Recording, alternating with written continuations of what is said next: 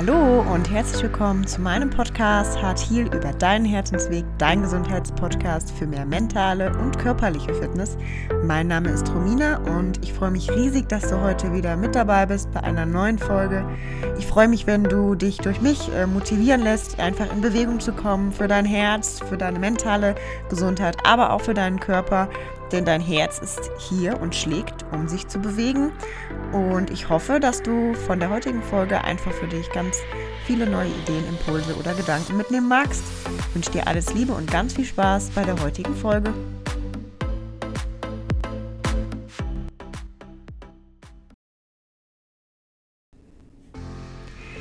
Hallo, du wundervoller Mensch. Ich freue mich riesig, dass wir heute wieder zusammen hier in der Podcast-Folge ein bisschen Zeit verbringen und dass du wieder eingeschaltet hast.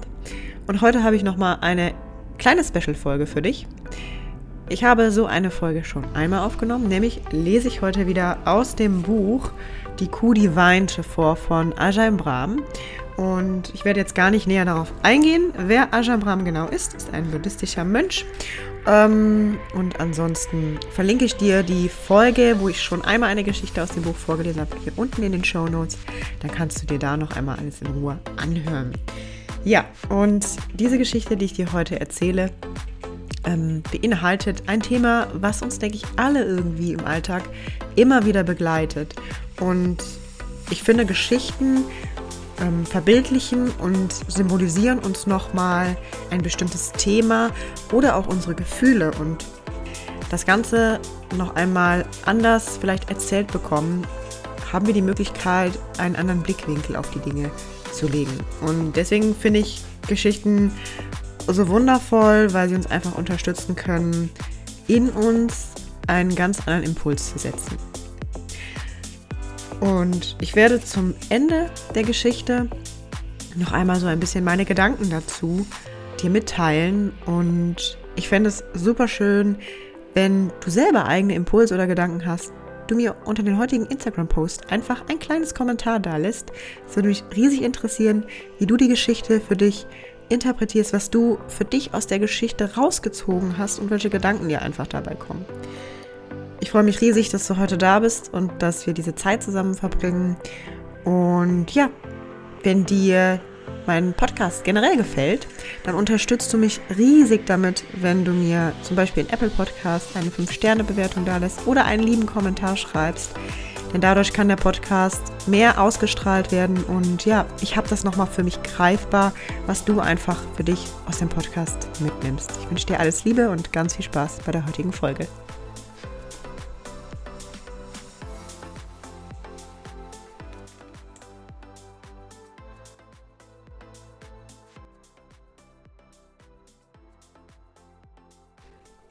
Ich werde dir im Vorhinein noch nicht verraten, wie die Geschichte heißt. Das würde vielleicht ein bisschen zu viel vorwegnehmen.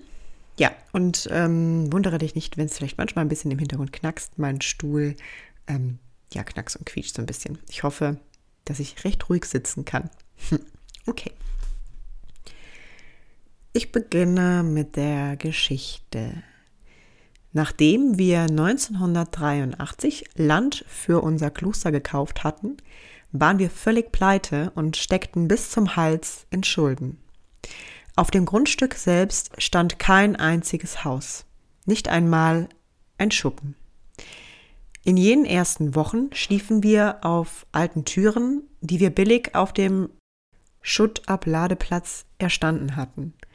Mit untergelegten Backsteinen wurden diese Türen zu Betten, wobei wir als Mönche eines Waldklosters natürlich auf Matratzen verzichteten. Der Abt schlief auf der Türe, die am besten erhalten war und über eine angenehm glatte Oberfläche verfügte. Meine hingegen war geriffelt und wies überdies noch ein beachtliches Loch in der Mitte auf, nämlich an jeder Stelle, wo einst der Türknauf gesessen hatte. Ich war zwar froh, dass der Knauf überhaupt entfernt worden war, aber nun befand sich mitten auf meinem Schlafunterlage ein Loch. Ich machte Witze darüber, dass ich nicht einmal mehr zum Austreten würde aufstehen müssen. Aber zum Lachen war mir eigentlich nicht zumute. Denn kalter Wind pfiff nachts durch dieses Loch. In jeder Zeit schlief ich sehr schlecht. Wir waren arme Mönche, aber wir brauchten ein Dach über dem Kopf. Bauarbeiter konnten wir uns nicht leisten und schon die Kosten für das Material waren ja kaum aufzubringen. Also musste ich das Bauen von Grund auf erlernen. Wie man ein Fundament legt, betoniert, mauert, ein Dach zimmert und sanitäre Einrichtungen einbaut. Eben alles, was zum Bau gehört. Mein bürgerliches Leben als Physiker und Lehrer hatte mich nicht darauf vorbereitet, mit den Händen zu arbeiten. Doch im Verlauf einiger weniger Jahre wurde ich zu einem recht geschickten Bauarbeiter und nannte mein Team schon bald BBC, Buddhistische Baucompany. Der Anfang war allerdings außerordentlich mühsam. Den Außenstehenden mag Mauerarbeit leicht erscheinen. Man pappt etwas Mörtel auf den Stein, setzt ihn an seine Stelle und klopft ihn ein bisschen fest.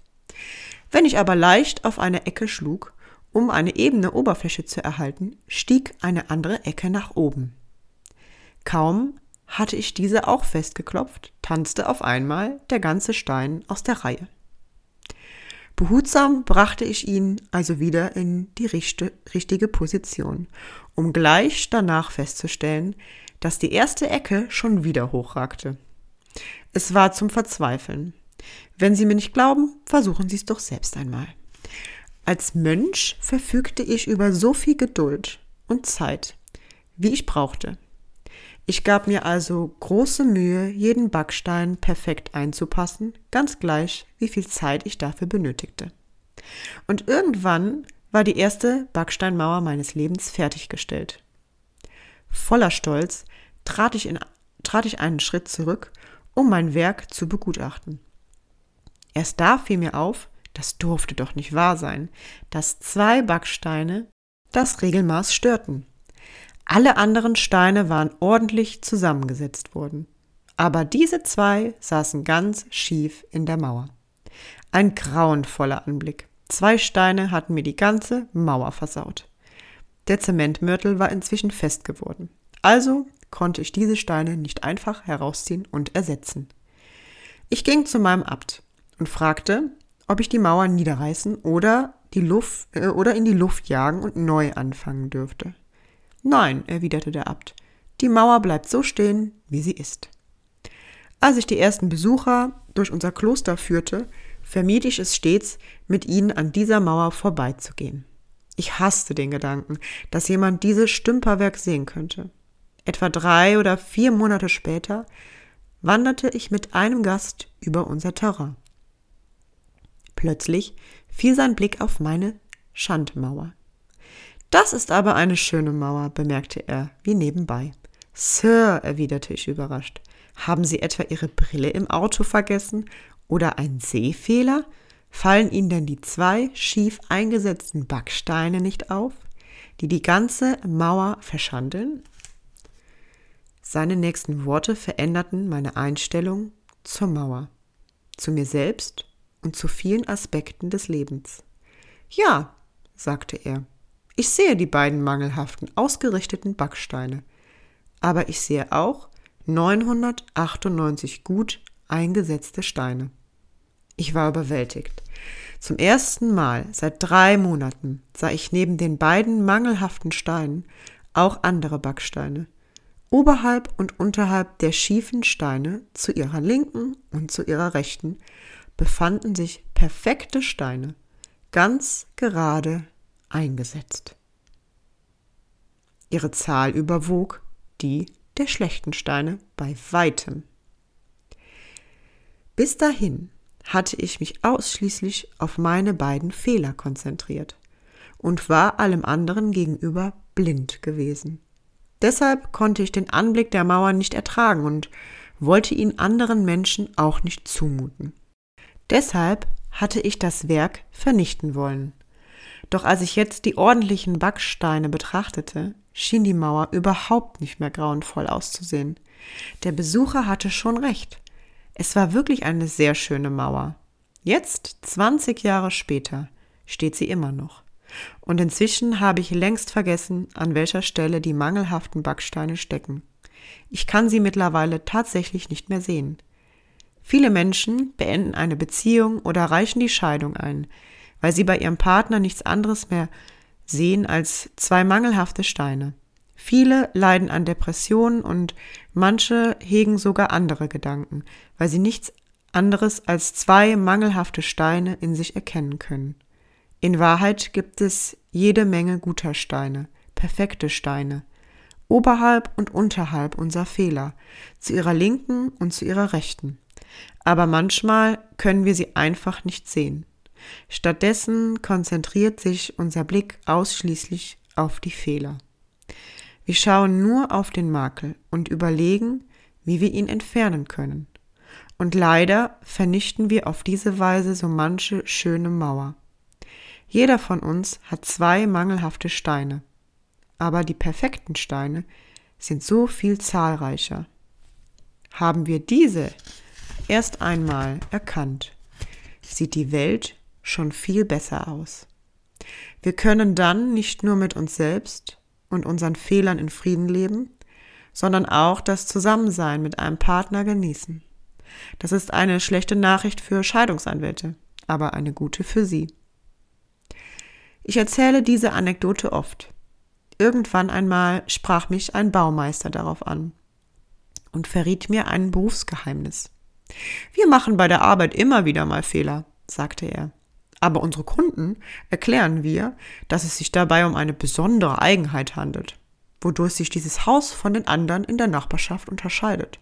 Und dafür berechnen wir dann ein paar tausend Dollar extra. Manche besonderen Eigenheiten an ihrem Haus galt wahrscheinlich auch ursprünglich als Fehler. Doch was sie in sich selbst, an ihrem Partner oder überhaupt am Dasein als Makel betrachtet haben, kann sich zu einer besonderen Eigenheit wandeln, die ihr Leben bereichert. Sie sollten nur endlich aufhören, sich ausschließlich auf die negativen Aspekte zu konzentrieren.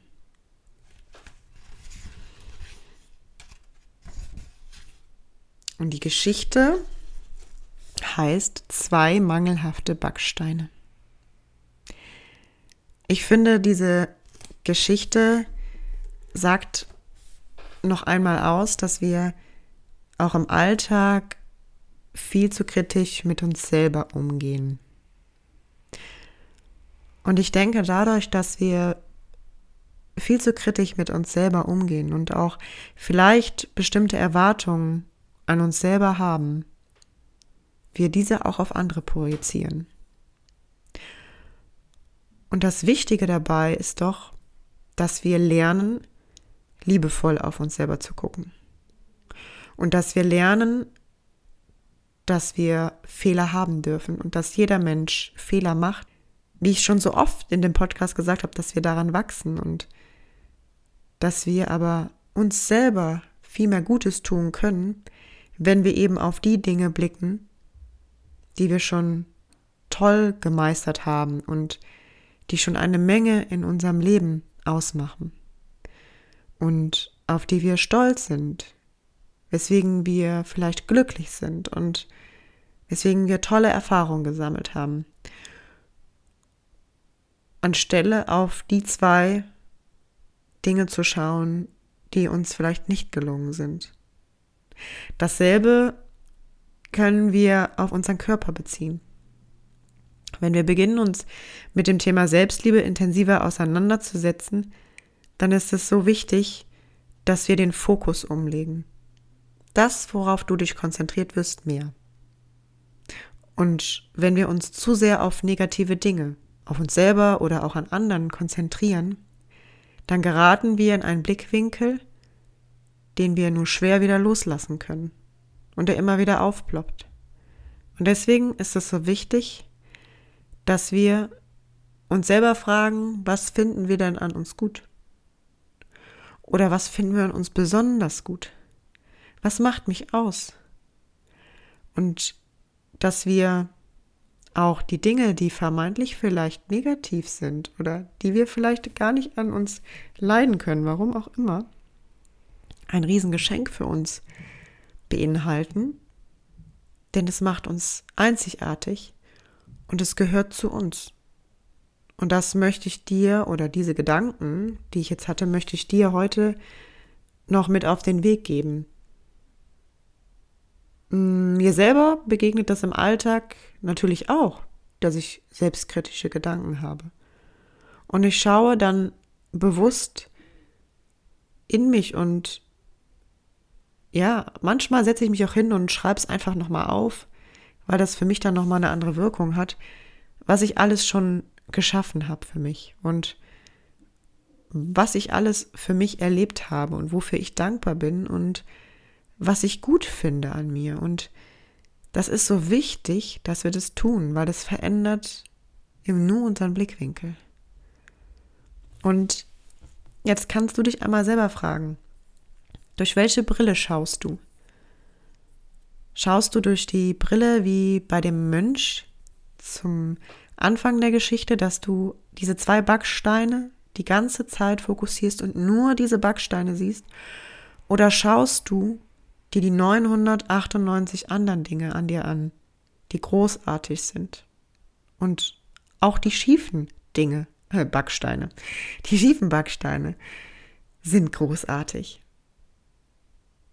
Und wie der Mönch am Ende erzählt hat, wenn er nach Jahren wieder an der Mauer vorbeikommt, sieht er die schiefen Steine gar nicht mehr. Warum? Weil er sich ausschließlich auf die 998 anderen Backsteine konzentriert. Und so ist das mit unserer Selbstliebe auch.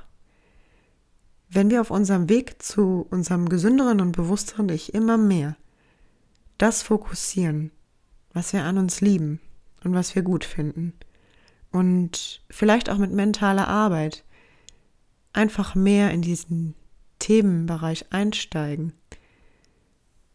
dann sehen wir irgendwann nur noch die 998 Backsteine und haben wahrscheinlich auch die zwei Schiefen akzeptiert angenommen und lieben gelernt.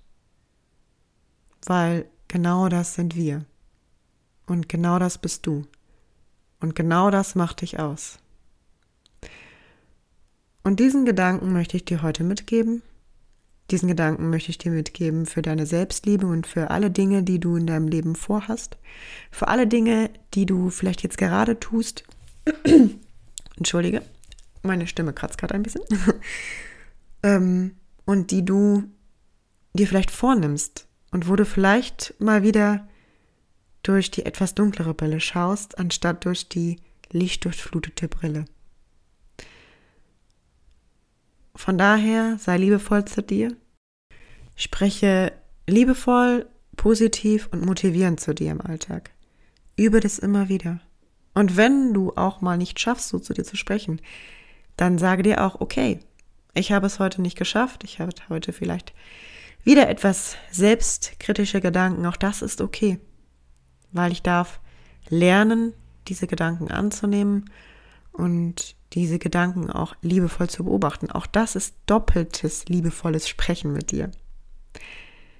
Und es wird dich unterstützen, denn dann bist du nicht im inneren Kampf, sondern du guckst wohlwollend auf dich.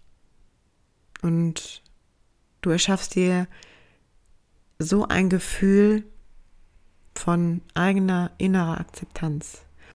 Ganz egal, was im Außen passiert, welche vermeintlichen Fehler du auf deinem Weg machst, Sie sind alle für dein Wachstum und konzentriere dich auf die 998 anderen Backsteine, die drumherum sind. Ich finde, wenn wir das auch einmal so aussprechen, dann stellt man sich eine riesengroße Mauer vor. Und jetzt stelle dir vor, dass jeder Stein für eine Eigenschaft an dir steht, für eine Stärke an dir, für einen Charakterzug an dir, für vielleicht eine gemachte Erfahrung, vielleicht ein vielleicht für ein Erlebnis, vielleicht für ein erreichtes Ziel, dann ist diese komplette Mauer ein ganz, ganz großes Meisterwerk von deinem bisherigen Leben und ja, schau dir die einzelnen Backsteine an. Und vor allem denke ich, wenn wir da bei uns beginnen, dann strahlen wir das auch nach außen wie ich vorhin gesagt habe, zu dem Thema Erwartungen. Wenn wir bei uns im Inneren anfangen, in die Selbstliebe zu kommen und in die Akzeptanz, dann können wir gegenüber unseren Mitmenschen auch einen ganz anderen Blickwinkel entwickeln. Und ja, ich hoffe, dass du von dieser kurzen und knackigen Podcast-Folge heute ein paar Gedanken und Impulse mitnehmen konntest. Und wie vorhin schon erwähnt, lass mir gerne deine Gedanken zukommen. Mich freut es riesig, wenn ich weiß, ähm, ja, wie du vielleicht die Geschichte für dich deutest. Und vielleicht hast du die Geschichte auch schon mal gehört. Kannst du mir auch gerne mal schreiben, ob du sie schon kanntest oder sie dir neu war. Und das kannst du gerne in Instagram machen oder mir auch gerne eine Privatnachricht ähm, bei Instagram schreiben. Und ansonsten wünsche ich dir jetzt einen ganz wundervollen Sonntag. Lass es dir gut gehen und ja, folge deinem Herzen, bleib gesund und macht gut. Bis zur nächsten Folge. Deine Romina.